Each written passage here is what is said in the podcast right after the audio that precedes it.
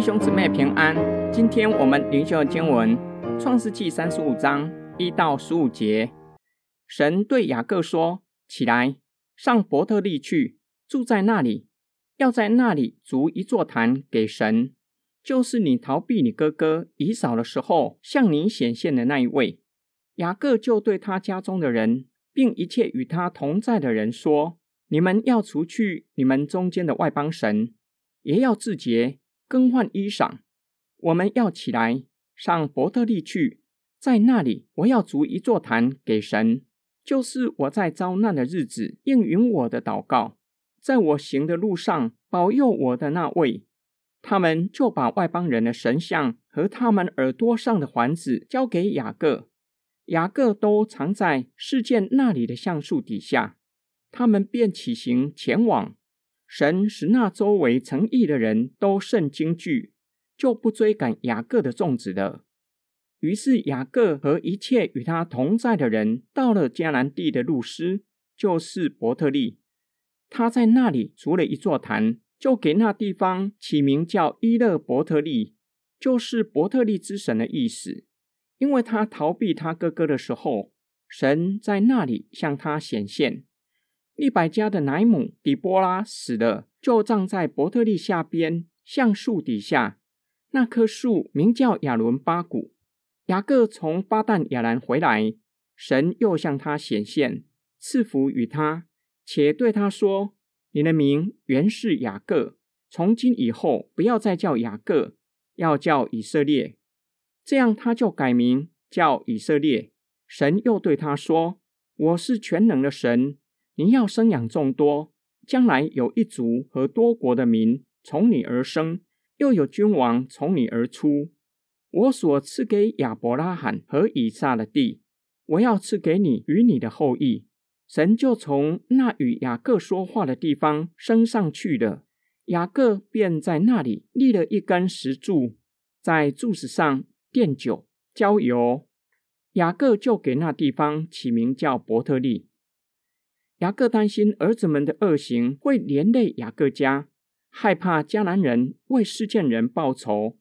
雅各所担心的事并没有发生，因为上帝让四周的迦南人惊惧，不敢追赶雅各家。上帝只是雅各离开事件，前往雅各离开迦南地的时候，神向他显现的地方，也就是伯特利，在那里向神足坛献祭。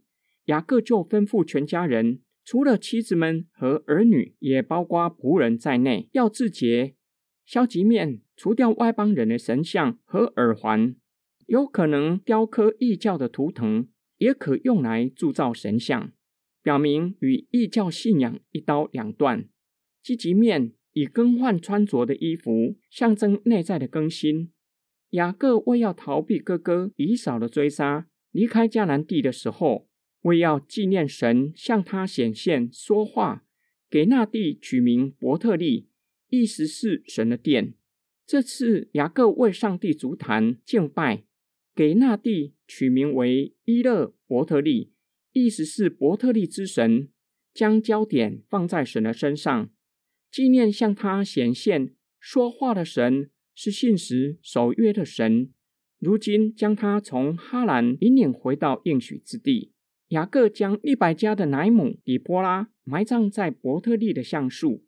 这二十年来，他代替利百加照顾雅各。雅各将全家人从哈兰带回来的神像、耳环，全都埋在伯特利的橡树。照顾他多年的底波拉也习了地上的劳苦，埋葬在伯特利，表达雅各家即将进入新的阶段。上帝再次重申雅各新的名字以色列，并且重申盟约的应许与赐福。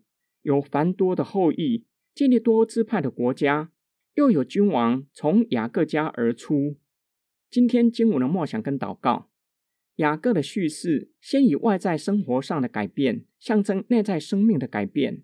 先有生活上的转向，将异教的神像埋在树下，更换沾染污秽的衣服。雅各的儿子们将示剑城的人全都杀害了。